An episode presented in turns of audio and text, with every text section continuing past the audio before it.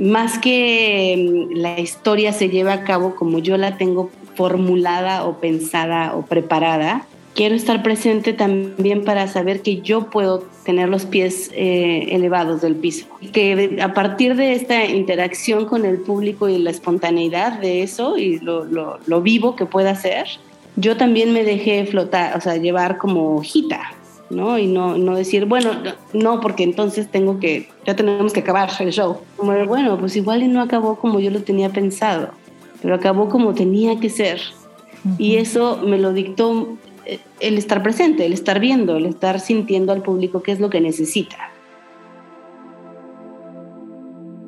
Hola, yo soy Ani Priego y estás en Infusión, el podcast en el que nos enfocamos en la esencia del diálogo como una herramienta para crecer, donde cada parte comparte su experiencia para trascender y sobre todo para hacernos responsables de nosotros mismos y del mundo en el que vivimos. Aquí valoramos las pausas como espacios vitales para contemplar otras maneras de pensar y replantearnos creencias. En este espacio encontrarás conversaciones con emprendedores, creativos, líderes de bienestar, cambio e impacto social. Si quieres conocer más de estos temas, entra a mi blog anabit.com. En este episodio de Infusión, mi preocupación nunca fue como cuál, qué carrera voy a hacer, a qué me voy a dedicar, sino era como cómo, cómo me voy a sanar, cómo puedo estar mejor, cómo voy a eh, ser feliz.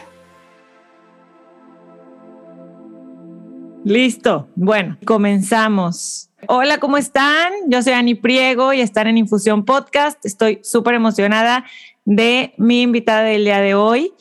Ella es Gaby Muñoz, mejor conocida como Chula da Clown. Es la mayor exponente del género clown en México y Latinoamérica. Gaby ha logrado llevar su show a más de 15 países, tiene una carrera de más de 10 años, además en un ambiente dominado por el género masculino. Estudió en México, en Londres y París estudió teatro clásico, teatro de máscaras, teatro musical, hasta encontrarse por completo con el estudio de clown, en donde comenzó a encontrar esa naturalidad de expresarse por medio de lo físico. Cuando yo supe de la existencia de Gaby y de Chula Clown, así como uno de sus personajes, Greta Merengue, me explotó la cabeza, me dieron muchísimas ganas de entenderla, me confrontan, me hacen reflexionar de mi propia vida, de mis emociones, pero lo que más me gusta es que es sin juicio. Hoy vamos a platicar de su vida, su carrera y de lo que más me intriga, de cómo ser clown es ser artista en toda la extensión de la palabra. Así que bienvenida Gaby a Infusión, gracias por estar aquí. Muchas gracias a ti, estoy muy emocionada de platicar contigo. Gaby, ¿qué haces en, en Berlín? Ay, recuperándome del jet lag de entrada. Estoy así como. Eh, ¿Cuándo eh, llegaste? Acabo de llegar. Ok. Una semana. Ni, ni siquiera, sí, ni siquiera una semana. Eh, me vine para acá porque voy a estar, estoy trabajando en, en, un teatro. Estoy coproduciendo un espectáculo nuevo. Yo hago, hago shows de teatro. Entonces me uní con dos teatros, uno en Berlín y otro en otra ciudad de Alemania para coproducir lo nuevo que estoy haciendo. Entonces llegué y luego, luego fue, bueno, pues ya entrar a, a, ensayo y... Uh, ahí va. Pero se ve muy bonito tu fondo con libros, o sea, ¿ya estás instaladísima o ya este, tenías donde no, llegar? estoy en casa de una amiga. Sí, ahorita todavía ando un poco brincando hasta llegar finalmente, en unas semanas ya me dan a mí mi, mi casita. Ya sé que tú andas por todos lados y eres ciudadana del mundo y de eso vamos a platicar hoy, pero a mí me gusta comenzar desde el principio, valga la redundancia. me gustaría saber cómo era Gaby de niña, o sea, cómo veías el mundo. Adéntranos un poquito a tu cabeza, a tus emociones y, y cómo te sentías tú en tu infancia. Pues tuve una infancia muy hermosa, la verdad. Em, fui muy cercana a, soy muy cercana a mi mamá, mi papá ya falleció, pero también fui muy, muy cercana a él eh, y a mi hermana. A mi hermana somos mejores amigas, eh, colegas, colaboradoras, trabajamos muy así, ¿no? Y, y desde muy chiquitas fuimos muy unidas. Mis papás vivían fuera de México, regresaron a México, tienen unas historias también, pues muy propias de, cómo llegaron a hacer lo que hicieron y, de cómo ellos fueron también em, armando su mapa ¿no? Para llegar a, donde querían llegar. Em, mi mamá empezó a estudiar medicina a los 30 años, ya con mi hermana en brazos y yo en camino. Y cuando yo estaba muy chiquita, mi mamá estaba trabajando y haciendo prácticas en el hospital y mi papá no tenía trabajo, entonces se quedaba él en la casa con nosotras. Y mm, pues en vez de, bueno, en ese momento obviamente no era como tan fácil darnos ningún tipo de, de cosa para distraernos, ¿no? Ni era como de prender la tele ni nada, más bien él se sentaba a escribir guiones y mm, nos filmaba. Y nos vestía con la ropa de mi mamá y entonces él se, se creaba historias y nos daba nombres de personajes y todo. Y como era todo muy lúdico también, los nombres de los personajes no eran personajes común y corrientes. Em, y, yo no hablaba mucho en ese entonces, más bien no hablaba. Entonces me, me, expresaba mucho con sonidos, lo cual pues divertía mucho a mi papá, obviamente y era un poco la sombra de mi hermana, o sea, lo, que siempre, ¿no? O sea, el chiquito es el que siempre va a seguir al grandote y va a querer ser como el grande, ¿no? Entonces, en ese sentido, pues yo también quería, soñaba ser como mi hermana y estar atrás, viendo qué hacía ella y atrás de ella, y eso a ella pues la desesperaba mucho. Entonces reaccionaba y en realidad se armaban como unas rutinas muy de, muy de payasas, desde muy chiquitas, pero muy genuinas también, que se quedaron ahí en video. Y sin mucho más, la verdad, yo tampoco pensé que yo quisiera ser eh, payasa o dedicarme a la actuación o a las artes para nada. Eh, ahora que lo pienso en retrospectiva, sí, sí tiene mucho sentido que haga lo que haga el día de hoy con lo que estaba haciendo hacia los seis o siete años.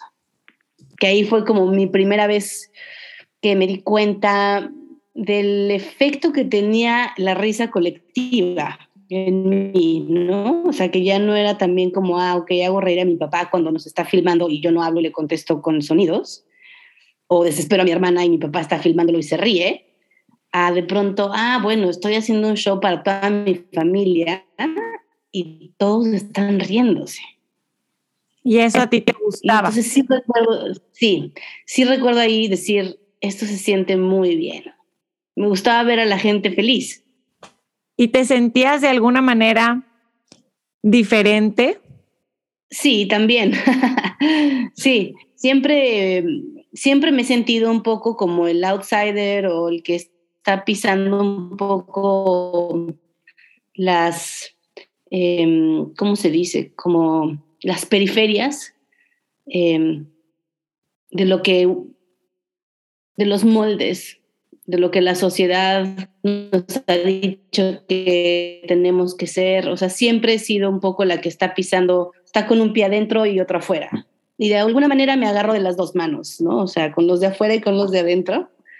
Eh, y eso es muy bonito, pero sin duda, pues sí, siempre me he sentido un poco la de afuera, la foránea. Es que eso es lo que refleja, refleja tu trabajo, o sea, como esa línea entre la confrontación entre esos dos mundos, que, por eso te pregunto si los, si los sentías desde, desde pequeña, porque de los 0 a los 7 años, que es como le llaman la primera infancia, como que ahí se marca muchísimo lo que se queda en nuestro inconsciente, porque como dices, a lo mejor no lo sabes en ese momento, pero como eres en esos años y lo que disfrutas y lo que haces, es lo que más eres, ¿no? Sí, totalmente. Yo pienso esa es la edad, una edad súper formativa. Pues sí, ahorita, por supuesto que tiene mucho sentido que al final ese sentimiento, esa sensación de tanta dicha o felicidad que me provocaba la risa en el otro, tenga el mismo efecto ahora en mi vida. ¿no? Siempre hay como eh, esa, esa vista o esa visita otra vez a, a, la Gaby de seis años, cuando estoy en el escenario y estoy viendo a la gente o escuchando a la gente reír de sonreírle a esa Gaby de seis años y decirle, ah, sí, sigue siendo igual, sigue siendo esta misma sensación. Tu papá entonces muy, muy creativo, escribía, eh, tenías como, y tu mamá medicina, o sea, tenías como esas dos ciencias y creatividad como en tu casa.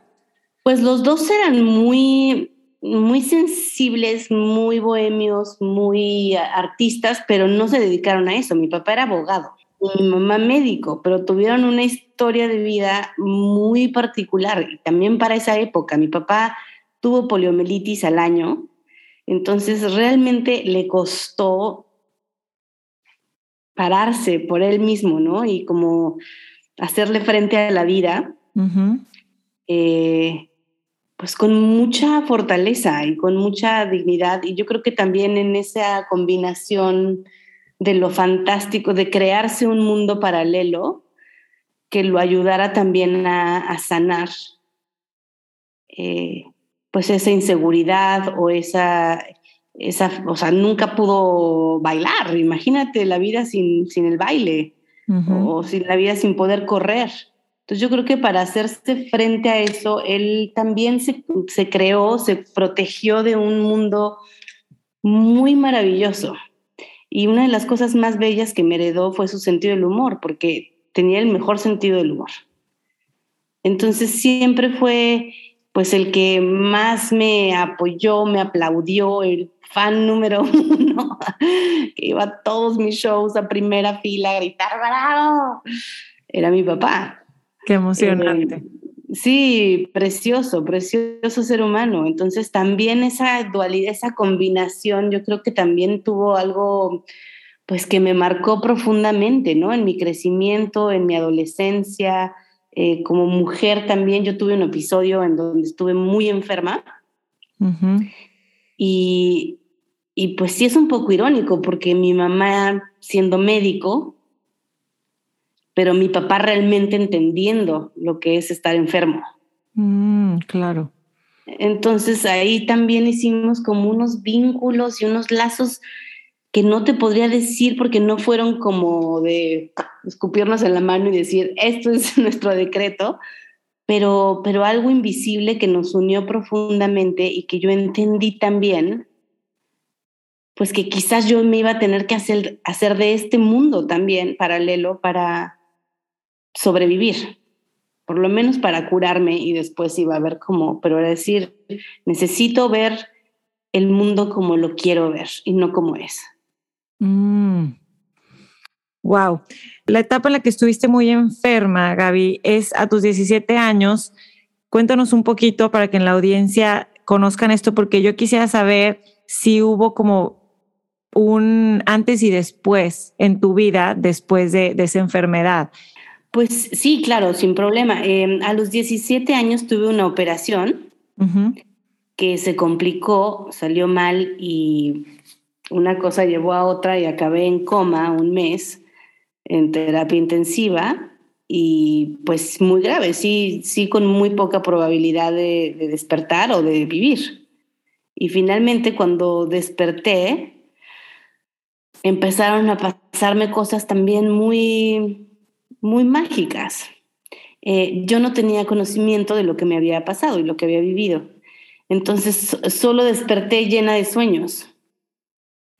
Em, y cuando finalmente pude hablar, porque tenía un tubo, tuve un tubo ahí mucho tiempo y, creo que desperté y no me lo quedaron, no me lo quitaron enseguida, todavía me dejaron un tiempo. Finalmente cuando pude hablar, eh, empecé a comunicarme con el resto del mundo a partir de lo que yo había soñado y que para mí era mi realidad, la realidad que habitaba en ese momento. Y entonces pregunté por la familia que estaba, que dormía en unas literas enfrente de mí, que no, no, no existían, no existían en mis sueños, pero que siempre viajaron conmigo, en todos los sueños aparecían ellos. Y entre muchas otras cosas que soñé, eh, que creo que también a lo largo, o sea, sí hay un antes y un después, porque después de eso, eh, hasta hace muy poco en realidad, porque sigo trabajando en ello, eh, he tratado de darle una interpretación a, a, todos estos sueños. Y por fin estoy entendiendo que quizás no debo de. Mm. Solo tengo que soltar y aprender a reaprender. Sí, porque me imagino que despertar después del mes y tú con todos estos sueños y ha de haber sido como, no, está delirando, ¿no? Está no, no, no, no entendemos qué está pasando. Y tú era una realidad para ti que había realmente sucedido. Entonces, como que sí entiendo que le quieras dar sentido. Claro. Sí, pero sí son sueños muy locos. Entonces también era como de... Mm". Y platicando con los doctores les preguntaba, o sea, hubo una, un sueño que, que era una Coca-Cola Light helada enfrente de mí derritiéndose y yo no podía agarrarla. Era como... ¡Ah! Y mm, cuando desperté también, ¿no? Muchas de las cosas que me preguntaban eran justamente de los sueños, de todos mis sentidos también, si había sentido el tacto, si había escuchado cosas. Y, mm, sí, recuerdo como decirles este sueño de la Coca-Cola Light y decirles, es que fueron como tres noches o cuatro y me decían, bueno, o tres segundos. El tiempo no existe y menos en ese limbo, ¿no? En ese espacio que habitaste. O sea, era como, bueno, sí. ¿Quién no, está para hacer un, un, este, una tesis de, de, ese, de, ese, momento en tu vida. Qué interesante, ese tema de los sueños, qué interesante. Pero tú ya eras una joven y había sido una niña muy soñadora, ¿no? Entonces, como que sí hacía sentido, ¿no? Sí, totalmente. Pero, pero quizás también eso me cambió a que, como te decía, eh, a, crearme un mundo más humano para mí y más amable, porque, porque estuve muy vulnerable realmente. Entonces necesitaba yo generarme un abrazo del mundo, porque si, seguía, si seguíamos viéndonos cara a cara, yo no sé qué hubiera pasado. Necesitaba yo como mezclarme ahí con eso es que era justo la entrando a, carrera, ¿no? O sea, esos años de, ok, decide tu futuro ahora. Exacto. Y entonces decidí em, estudiar literatura. Porque te apasionaba las historias, me imagino. Porque me encantaba, exacto, porque me encanta leer, pero no era suficiente. Pero lo que pasa era que era como de, bueno, pues, bueno, ya, ¿qué hago? Aparte tuve que repetir la prepa, o sea, ya también era como de, estoy empezando mucho más vieja. Porque saliste del coma y no fue, no es como que ya estás perfecta, o sea, por toda esa rehabilitación. Claro, y aparte yo había estudiado en Francia. Ok. Entonces regresé, entré al Liceo Franco eh, me enfermé, los doctores me dijeron, no puedes eh, ahorita estar en, en, algo que sea tan demandante. Y yo lo único que quería era la normalidad. Yo que quería ser un estudiante normal. Yo lo único que quería ir a la escuela. Mm. Eh, no quería ni hacer amigos en ese momento. No quería nada. Quería solo déjenme entender un poco de normalidad. Y mm, entonces la mamá de una amiga me revalidó los, bueno, más bien no, no me pudieron revalidar los años, pero sí me dijo, puedes venirte a, a esta escuela en el sistema mexicano. Eh, no te podemos revalidar porque pues, no es el sistema, no, no es la SEP, pero sí puedes venir ya. Y los horarios están más leves y la escuela es menos demandante y entonces sí, eso fue lo que hice al final, pero entonces me eché cinco años y medio de prepa. Ok, ok. y por fin entras a carrera. ¿Y qué pasa ahí? No, ¿No era suficiente? ¿Qué quiere decir eso? pues que te gustara leer. Eso, digo, que dije, bueno, me encanta leer, amo las historias, eh, realmente lo estaba gozando y disfrutando mucho, pero ya me había gustado mucho esta cosa como de, ay, qué padre es venir y nada más como, pues sí, que me cuenten historias, ¿no? Pero otra cosa es como todo el rush de, sí, una carrera y de hacer disertaciones y crítica teatral o, que, o crítica literaria, ensayos. Y entonces tuve un maestro padrísimo que fue el que me dijo, no, chata, tú no eres de aquí. O sea, ¿por qué estás aquí? Y cuando le dije, pues porque me gustan las historias, me gusta leer, me dijo, no, bueno, pues sí, no, ni al caso.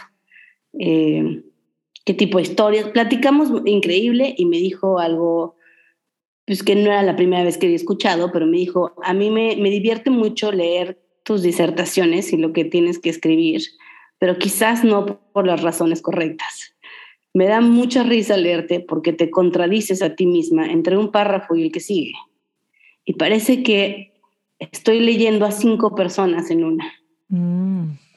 Entonces, me parece que igual y el teatro podría abrirte un camino, podrías explorar más cuántas versiones de Gaby habitan en ti. Y sin pensarlo mucho, fue como de, qué buena idea. Sí, puede ser, puede ser, puede ser. Y ya, empecé a hacer teatro.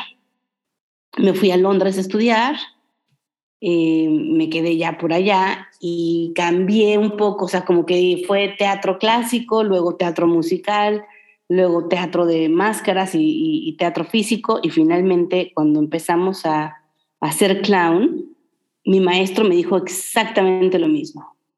Me dijo, la, la contradicción que existe en ti la podemos ver en tu mirada todo el tiempo. Y eso pensé que me iba a decir, eh, pues no que lo iba a cancelar, pero que me iba a decir otra vez como de, ¿cuántas personas viven en ti? No sé qué era nada. Y al contrario, me dijo, eso es excelente para ser payasa. Entonces, por primera vez sentí que alguien validaba cómo veía yo el mundo. ¿Y tú cómo te sentías cuando descubriste el, el que existía ese género? Completamente en casa, completamente. Es lo que te digo, cuando, cuando otra vez eh, escuché a mis compañeros reír, fue la misma sensación de a los seis años con mi familia.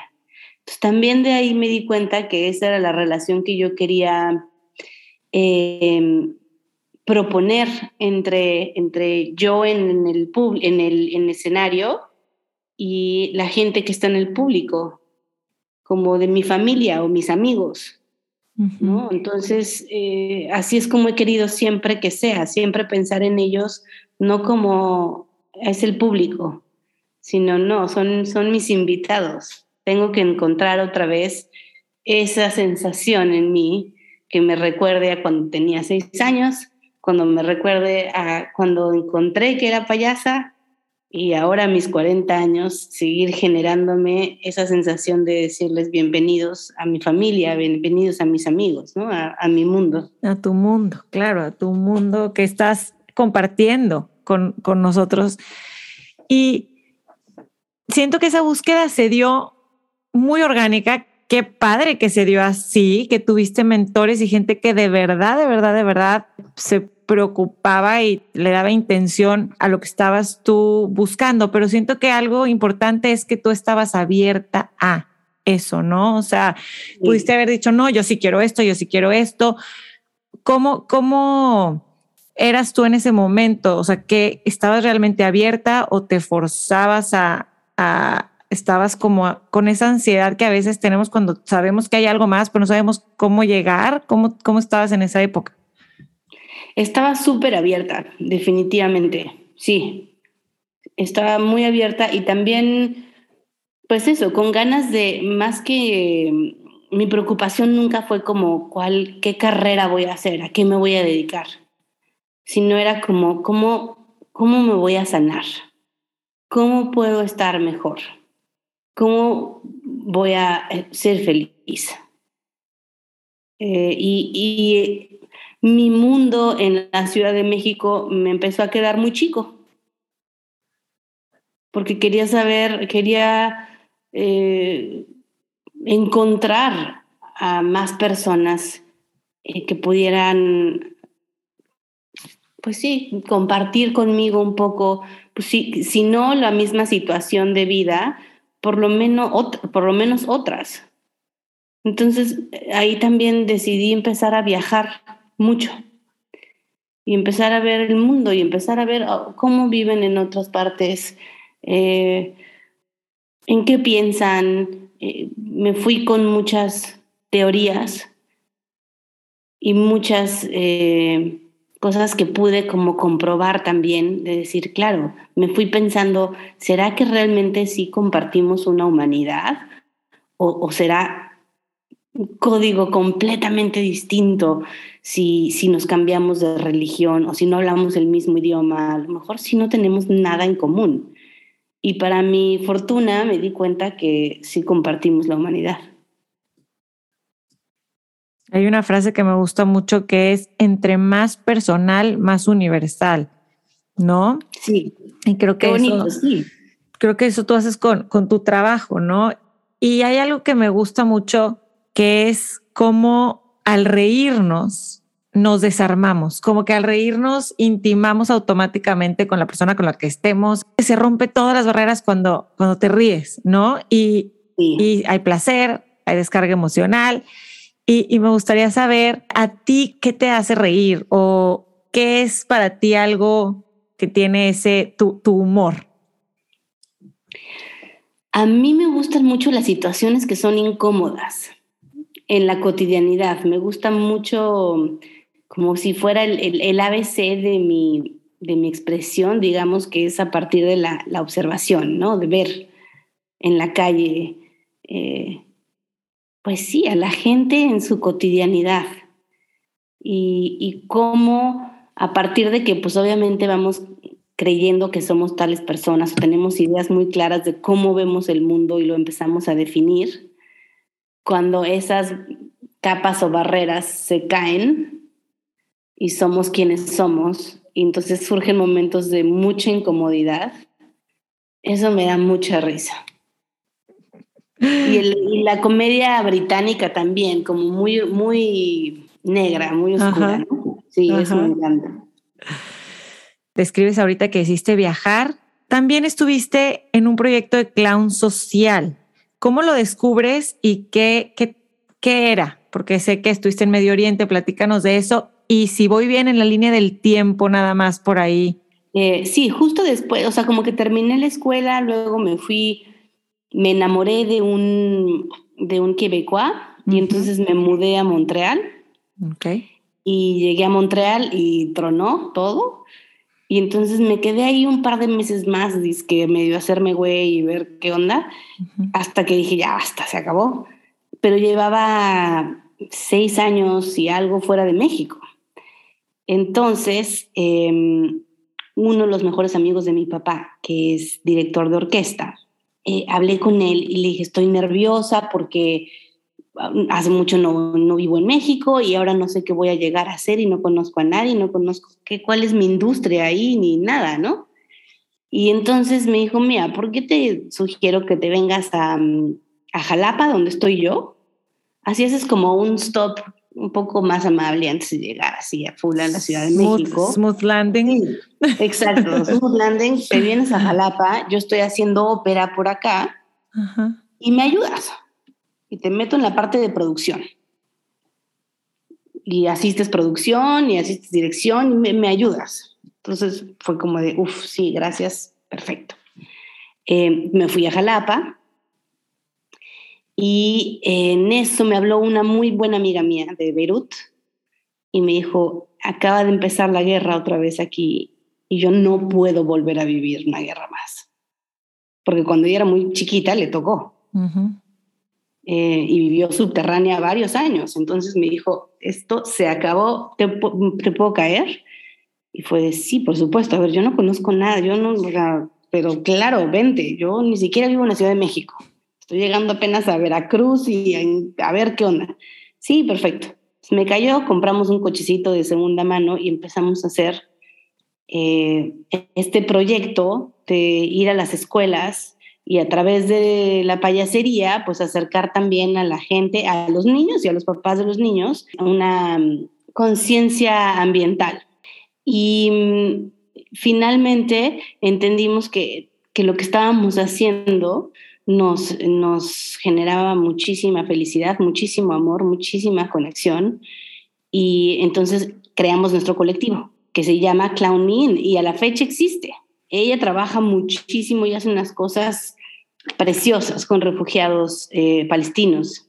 Y, también ya tiene su escuela en Beirut y eh, trabaja con muchos actores locales. Entonces crearon esta ONG cuando se van para, para Líbano, Siria y, Jordania, si no me equivoco, ¿cuándo se van para allá? después de México justo fue de, bueno, pues esto sí está funcionando, nos hace felices. Entonces yo me fui para allá. Estuve allá como cuatro meses o cinco meses.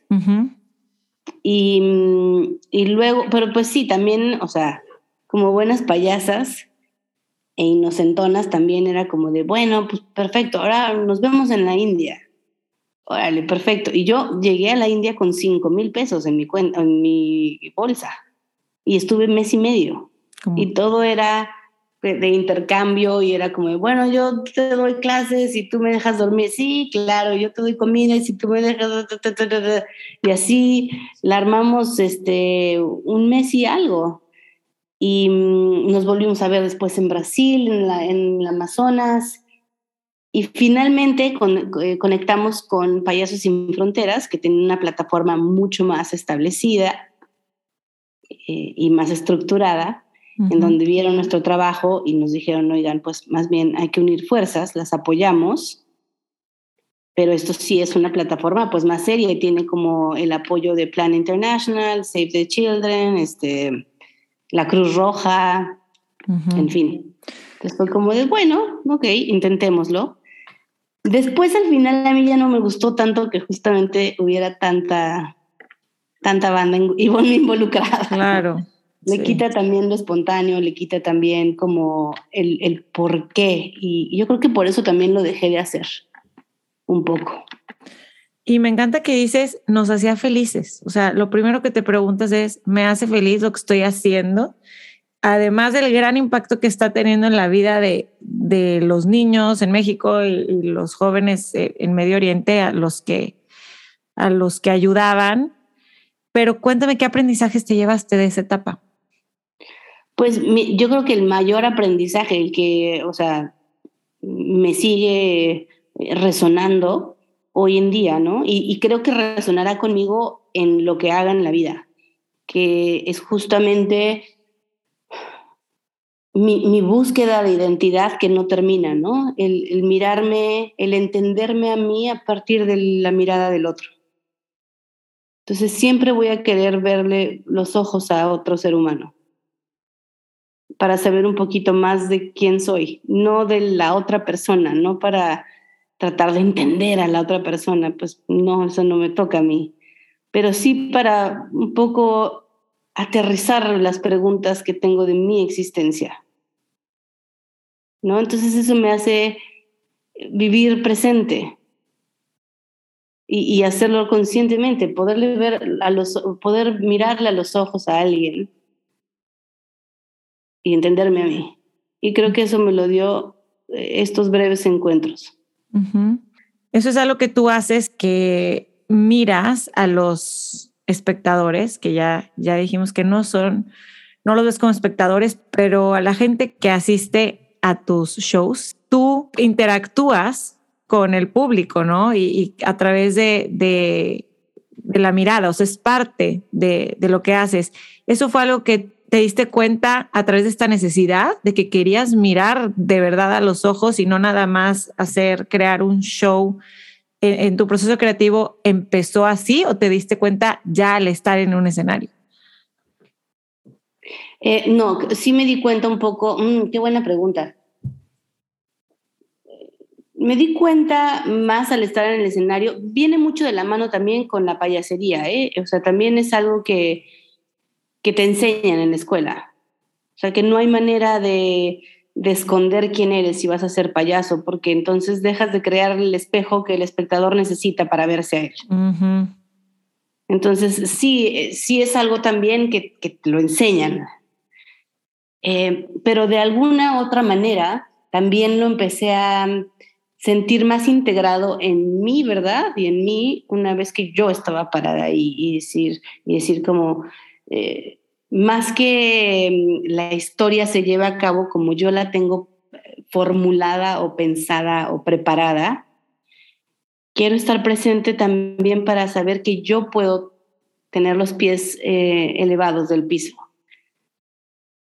Que, a partir de esta interacción con el público y la espontaneidad de eso y lo, lo vivo que pueda ser, yo también me dejé flotar, o sea, llevar como hojita, ¿no? Y no, no decir, bueno, no, porque entonces tengo que, ya tenemos que acabar el show.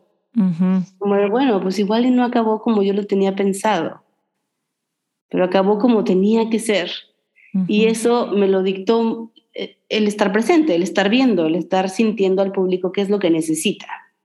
¿Necesita más apapacho de este tipo o necesita un poquito más de velocidad porque ya se me están acomodando en la silla? Y... Entonces es muy bonito, es puro juego. Sí, me encanta, me encanta. Y te he escuchado decir que el proceso de crear te gusta más incluso que el resultado final. Si pudieras guiarnos por tu proceso creativo, por ejemplo, no sé si quieras escoger algún proyecto o el más reciente, que nos cuentes un poquito, a ver, cómo, cómo es crear un show, que yo creo que ya llegamos a ese punto en la línea del tiempo cuando decides, ok, ya no voy a hacer esto, ahora que sigue, ¿qué voy a hacer? Y cómo lo, ya una vez que tomas la decisión de hacer algo, ¿cómo empezaste a crear? Pues mira, justo ahorita estoy en eso mero. Cuéntanos. Estoy creando mi cuarto show que se llama Julieta, que estreno en mayo y también es un unipersonal. Y está inspirado, pues es, es, es una perspectiva femenina al envejecimiento. Ah, me encanta ese tema. No sabes cuánto me encanta ese tema. Em, y cómo también es, es lo mismo. Es que no sé cómo decirlo ni siquiera, pero todo está tan ligado a ese momento de los seis años que te decía, es una locura. Eh, pero sí, es, es aprender a reaprender lo que es la vejez. Eh, y eso es lo que me he dado cuenta en el proceso. Eh, es un show inspirado en la vida de mi, de mi abuela, de mi tía abuela, que en realidad pues para mí fue mi abuela y fue, fue una mujer maravillosa, em, que me inspiró muchísimo. Y mm, mucho de eso también era como decir, bueno, quizás si le quitamos toda esa carga decadente o lo que sea la vejez y, y nada más nos ponemos otros lentes para ver el mundo con un poco de distorsión, quizás los papeles cambiarían, ¿no? ¿Quiénes, quiénes son los locos de mentes y quiénes no? Em, entonces, ahí, ahí va como mi exploración de, Julieta y conforme más le entro a la historia y más le entro a, cómo quiero contarlo, a cómo son los recursos también narrativos, visualmente narrativos, eh, para interactuar conmigo, cómo quiero eh, ahora este nuevo, partir del COVID también, esta nueva interacción con el público, eh, quién va a ser mi ahora mi otro invitado a escena y entonces me propuse que fuera mi escenografía y el espacio, el otro protagonista. Ok. Entonces todo está cambiando, todo se está modificando todo el tiempo, es un baile, es una danza, y yo estoy invitando a la gente a bailar, a entrar a esta danza también conmigo de la vida y me doy también cuenta que es justo eso, es aprender a reaprender. ¿Y cómo sabes cuando ya acabaste? ¿Cómo, ¿Cómo sabes de, ok, ya está, ya está terminado esto para presentar? Que puede evolucionar en el, eh, al momento de ya hacer algo vivo, pero ¿cómo, cómo decides cuando ya? Pues em, cuando lo puedo trazar ya fluidamente y, ya no tengo que estar como pensando, ¿y ahora qué va? ¿Y ahora qué iba a ser? Uh, uh", sino que solo fluye, también me, me, doy mucha esa libertad, porque también es, es una llave maestra para encontrar cosas eh, espontáneas y cosas nuevas que no estaban en tu cabeza cuando escribiste y cuando tuviste las ideas, pero que en movimiento van saliendo, si, si te permites no estar en tu cabeza y decir como, ok, ahora qué sigue, y ahora qué sigue, y ahora qué sigue. Es como, bueno, quién sabe, tengo que llegar acá, ese es el final. Y más o menos me acordé y más o menos no, y una escena entera me salté, bueno, ni modo pero, pero es muy bonito tener esa, esta libertad y también poder editar de alguna manera o reconstruirlo ya con, con el público ahí. cambia muchísimo. ¿Qué, ¿Qué, es para ti la libertad ahorita que lo mencionas? Mm. Creo que la libertad es tener la capacidad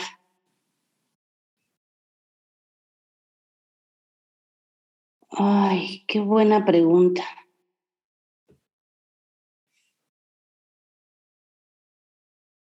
Es tener la capacidad para realmente transformarte y reconstruirte y mm, actuar muchas vidas, no únicamente una. No decir, esta es la vida que me tocó y así va a ser, sino realmente entender que no existe una perla al centro como todo mundo nos ha dicho, eh, de verdad, que en todo mundo conocemos nada más este lugar de verdad nuestro, sino que estamos construidos de muchas versiones de uno mismo.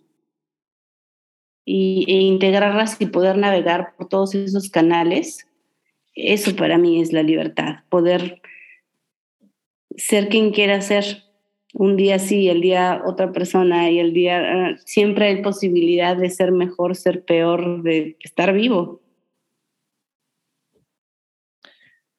Me encanta porque sé que es no sé si parte, me pero sí, sí, sí, sí, no, lo escribiste increíble, me gusta porque es algo que está presente en todo lo que haces y lo digo porque desde que te conozco y conozco tu trabajo y te he seguido especialmente en, estos últimos tres, cuatro años, me he dado cuenta que es una palabra que está presente ahora en tu libro también, en entrevistas que te hacen, o sea, la palabra libertad está ahí. Y ahorita que la mencionaste, me dio curiosidad, ¿qué es? ¿Qué es para ti? Entonces, me encanta. Y quiero adentrarme un poquito en tu libro, que es este proyecto editorial, que te felicito, está increíble, de tus primeros 10 años de ser payasa. Este me lo prestaron, Marifaz, le mandamos un saludo y, y lo, ya, ya lo pedí para que me lo traigan porque lo quiero yo para mí. Ah, este, está increíble, no, te felicito, está padrísimo y a, y a toda la gente con la que colaboraste. Además de, del tema ahorita que hablábamos de envejecer, que es un tema que me apasiona y del cual yo también estoy aprendiendo y, me interesa muchísimo y, escribo de eso y, me gusta explorarlo también. Pero otro tema que traigo de moda que me gusta que sea una moda que no de moda que, que, pase, sino algo que se quede, es, es como el cuerpo humano y la desnudez. También la traigo ahí. Tengo dos hijos, hombres, que me preguntan y, y, por qué entonces la parte privada del hombre y la mujer y eh, eh, no sé, traigo ese tema muy marcado, ¿verdad? O sea, o sea, como un niño que desde los cuatro años que le enseñas las partes privadas te dice, pero entonces, ¿por qué, la, por qué las mujeres la parte privada también la de arriba?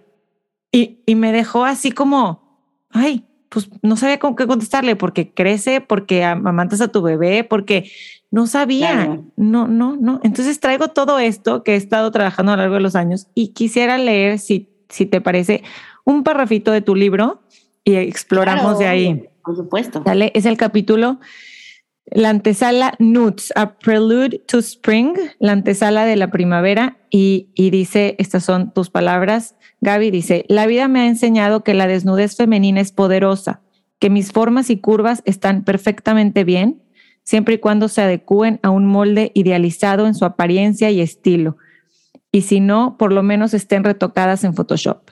Gracias a la ayuda de la edad y la comedia, me reconcilié con mi visión personal de la belleza y desnudez femeninas, y ahora entiendo la relación con mi cuerpo de una mejor manera y suspiro. Para mí, la desnudez es una celebración de nuestro estado natural, el cual es diverso y esencial.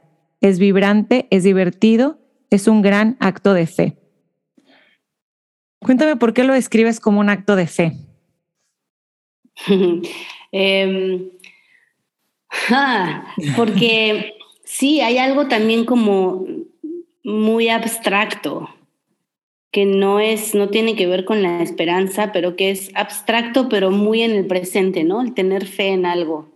Y para mí tenía, tiene que ver, es un trabajo a diario de, de reencontrarme con mi cuerpo. O sea, por, porque estuve enferma, porque cuando desperté tuve que aprender a caminar, levantar cosas, porque mi físico también, ahorita que platicabas como de, de que tus hijos te puedan preguntar, oye, ma, ¿y esto qué? ¿Y por qué tú sí y yo no? ¿Y cómo, qué onda con nuestros cuerpos? Eh, pues sí, yo también me pasó, me pasaron muchas cosas en donde mi cuerpo acabó muy lastimado por lo que me pasó a una edad en donde normalmente uno estaría medio descubriendo de qué se trata la sexualidad, ¿no? Em, y ahí yo creo que también, hablando con, mucho con mi papá, por ejemplo, que él, él tenía poliomielitis y él tenía las piernas, pues en donde sí se le veía eh, la enfermedad, cuando platicamos yo le decía llorando como, es que ¿quién me va a querer así? Y me decía, ay, o sea, vean, a mí sí se me nota y me casé con tu mamá, o sea. Y obviamente tú vas a encontrar a un, a un hombre que no valide únicamente cómo te ves. ¿no? O sea, por favor, espero que no, espero que quieras más, espero que quieras un hombre con cerebro y, que te alimente el corazón y tú a él y la cabeza y el alma y el espíritu y que vuelen a, a otros lugares, no porque si tienen cicatrices en las, no sé si se puede decir aquí, pero... Sí, explicit. Exacto, ¿no? Es que cicatrices en las tetas, bueno, pues ya digo... Eh, y entonces también mucho de mi exploración de sanación es justamente estos ejercicios, sí, de fe, porque me mantienen presentes a mirarme en el espejo y a decir, esto soy, así soy, esta es mi historia. Y son estos canales que te decía, de verdad, estas, estos mapas que te llevan a tus múltiples verdades. No soy nada más eso, no me define eso, ese momento en mi vida, pero sí está dibujado en una parte de mi mapa. Y de pronto en mi barquito paso por ese canal y lo navego. Y luego llego a otro lado en donde digo, ah, también aquí tengo que resolver esta otra cosa. Y en esa parte también cuentas una anécdota que, que me gustaría si pudieras contar aquí que, que tú te sentías feliz con tu cuerpo hasta que hubo, hasta que, hasta que por la sociedad a lo mejor te dijo lo contrario. Sí. Sí, me acuerdo que cuando estando muy chiquita, que he tenido como ocho o nueve y tenía cuerpecillo de tamal, eh, fui con mi mamá, creo que estábamos en Cancún. Y entonces entramos a una tienda de trajes de baño y yo me probé un traje de baño verde fosforescente, pero en serio, un bikini. Ajá. Entonces salí del cambiador con cara de shock. Y, o sea, se me veía, sí, me veía muy particular, con una panza como de chelero, mi bikinito, y, y salí diciendo como, así, con cara de... ¡Ah! Y mi mamá dijo, no, pues ya se dio cuenta. y mm, lo primero que le dije fue como, se me ve un cuerpazo de reina. Y entonces ya se atacó de la risa. Me encantó. Y me dijo, sí, cómpratelo. Y lo usé, bueno, un día sí, el otro también. Era muy feliz con mi trajecito verde. Y sí, obviamente pues creciendo me di cuenta que mm, vivimos en un mundo muy superficial, vivimos en un mundo en donde mm, nos enseñan eh, a partir del bombardamiento, como bombarden, como el estarnos presentando todo el tiempo. Eh, sí, el bombardeo de imágenes, de cómo tendríamos que vernos, de proyecciones externas que ni siquiera son las que nosotros hemos decidido que queremos porque no nos lo cuestionamos, es como de, ah, ok, sí, es eso, ah, la chichota, sí, las nalgas así, y el pelo, no sé qué, y, ah, ah, ah, y me di cuenta que no, ni, ni yo era bien recibida, ni quería hacerlo. Entonces todo el tiempo sentí como una lucha y ahí es donde a lo que me refiero con ser ese outsider, en donde ni lo uno ni lo otro, pero, pero me comunico, me relaciono bien con los dos mundos, simplemente no, no pertenezco. Y ese sentido de pertenencia creo que sí ha sido importantísimo para encontrar lo que, lo que es importante para mí, de lo que quiero hablar. ¿Y qué crees tú que en este tema, Gaby, podemos o debemos cambiar como sociedad? Pues creo que merecemos conocernos más. Merecemos vivir sin miedo al rechazo, a lo que nos han dicho que, que no. Merecemos poder explorar mejor esta vida para crear identidades y no grupos. ¿No? Creo que, que sabiendo mejor lo que uno, cómo puede vivir, cómo puede ayudar, cómo puede relacionarse con el otro, pues puedes crear a lo mejor unas comunidades más exitosas, más empáticas, más comprensivas. Eh, sí.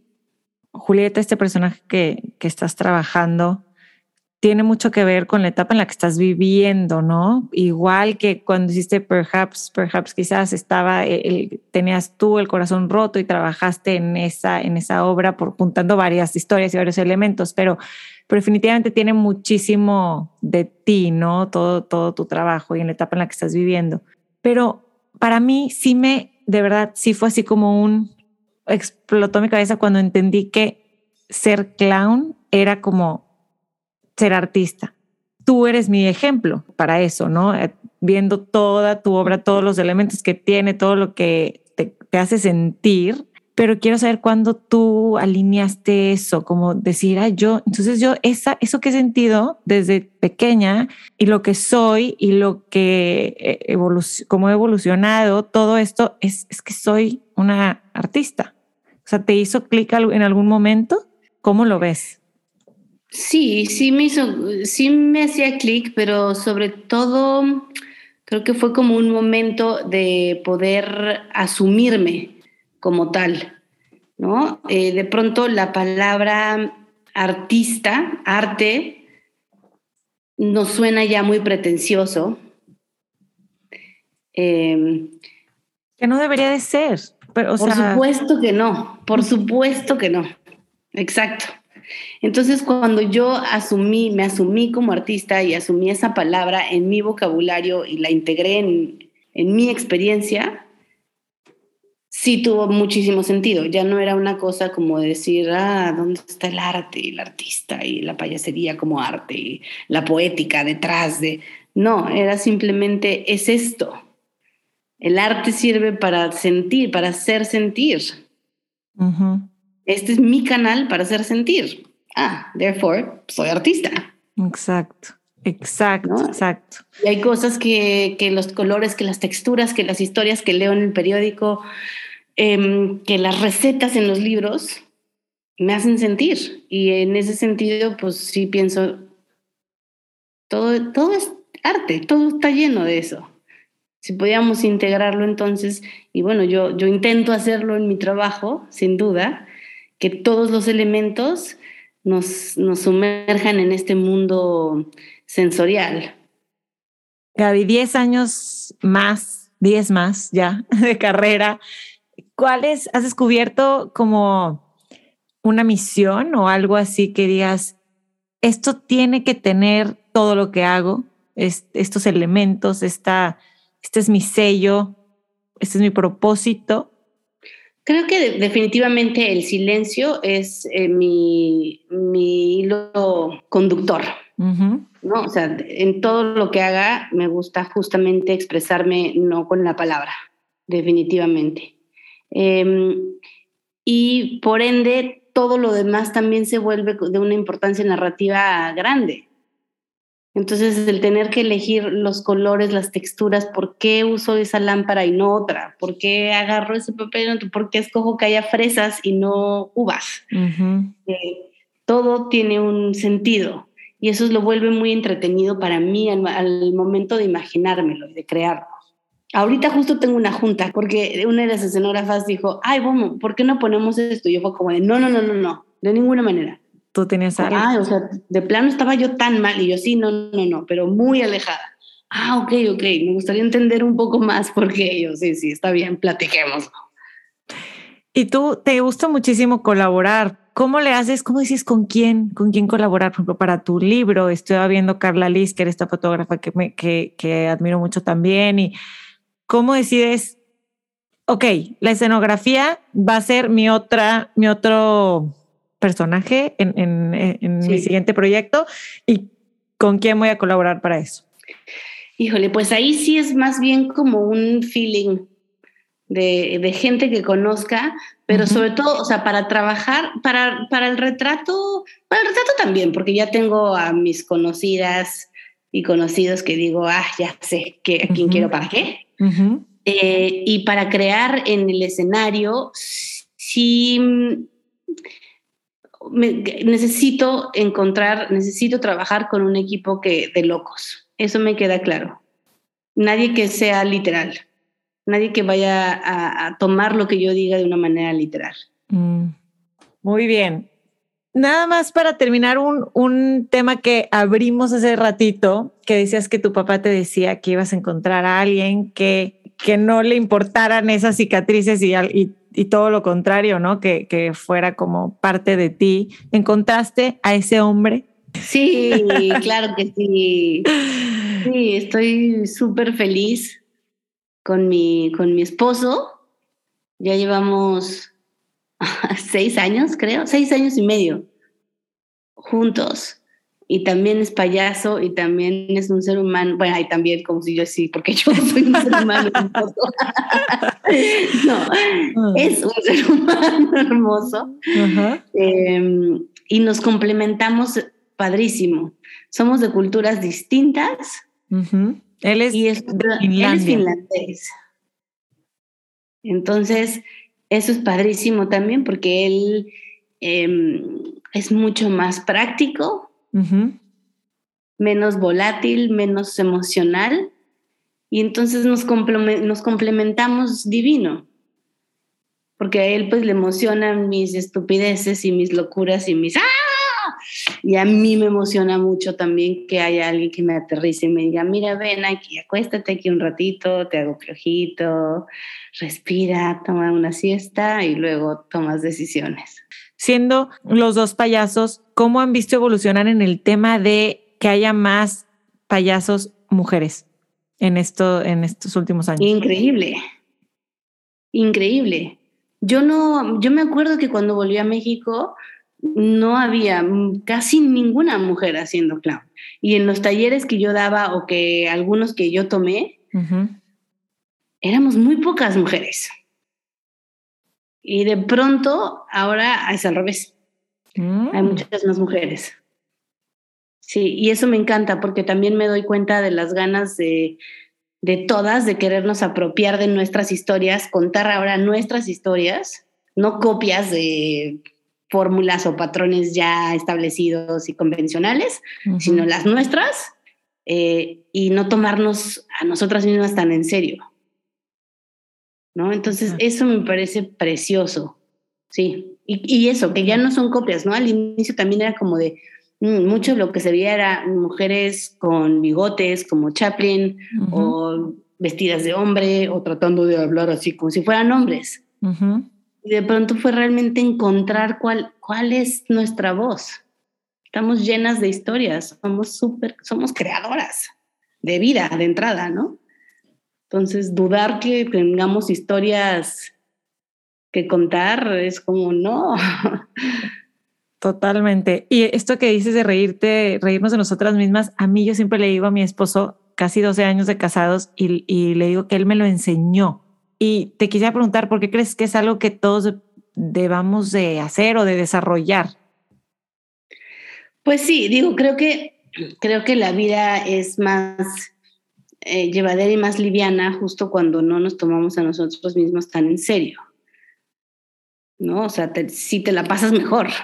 Sí. Cuando te das cuenta que, que nada de lo que crees es, que no puedes controlar nada, nos toca vivir esta experiencia, ¿no? Y hay, hay personajes que nos vamos construyendo, que a muchos les, les funcionará vivir en, en ese personaje, pero justo lo que yo te decía de la libertad de poder ser muchos personajes más, eh, es por lo que yo apuesto. A mí me parece que es una vida mucho más eh, buena onda, más placentera y más rica de vivir que nada más decir, ah, es este personaje que entre que me construí yo, me construyó la sociedad y así va a ser mi vida. Que digo, te digo, todo bien, a lo mejor habrá a quienes, claro, que les funcione, ¿no? Sí. Y me quiero hacer trampa y robarme una pregunta de tu libro, que tú entrevistas a 10 mujeres que admiras al final del libro y están padrísimas las entrevistas, pero hay una que quisiera yo hacerte a ti, que es qué piensas de ser políticamente correcto en la actualidad. Me da muchísima hueva. Sí. sí. Qué bueno. O sea, me parece completamente predecible la vida sin, si, si todos fuéramos políticamente correctos, si nadie ofendiera a nadie y, o sea, ¿de qué se trata entonces? ¿Dónde está la ironía? ¿Dónde está el wit? ¿No? ¿Dónde está lo que a mí me, me pica, que quiero provocar en ti? Para ver qué piensas. Es lo mismo que te decía, de, mirarlo al, los ojos al otro y entenderte mejor. Es lo mismo. Lo que pasa es que nos tomamos las cosas muy en serio. Exacto, exacto. Y te juro, yo, yo habiendo evolucionado, sí, sí se vive súper más delicioso, agarrándole ese, ese humor a, a la vida. Como sabes, este podcast se llama Infusión. Y yo quisiera saber si tu vida fuera una infusión, qué ingredientes, qué elementos no deben faltar. Creo que el sentido de curiosidad, lo espontáneo, todo lo que hace eh, una, buena infusión sería algo que embellece el entorno. Visual también. Las flores, eh, los animales, la naturaleza, las plantas, los árboles, el cielo, el agua, los sonidos que calman. Eso. Hasta me los imaginé. Fue como una meditación. Empezaste a escribir todo y yo nada más, qué rico. lo, lo visualicé. Gaby, muchísimas gracias por tu tiempo. Otra vez yo, infusionados no les quiero arruinar este momento de meditación que dejó Gaby para todos nosotros. Híjole, la verdad es que por personas como ella existe este podcast y me quedo con que todos compartimos una humanidad. Me quedo con ese mensaje de este episodio y muchos otros, muchos más, pero especialmente con esta tristísima realidad que estamos viviendo de la invasión y, la guerra en Ucrania. Entonces, pues, ese mensaje es muy poderoso. No olviden pasar a leer las notas del episodio porque ahí les dejo links de cómo seguir a Gaby, cómo encontrarla. Por favor, échenle un vistazo a su libro, lo van a querer tener en su mesa, en su coffee table, en su casa, su departamento. Y también pueden ver un poquito de su trabajo en, en la página de internet que les voy a dejar ahí. Les mando un abrazo a todos. Gracias por escuchar este episodio. Gracias por compartirlo. Gracias por seguir el podcast. Me encanta leer sus comentarios. Sigan escribiendo. Y nos vemos a la próxima. Gracias. Bye bye.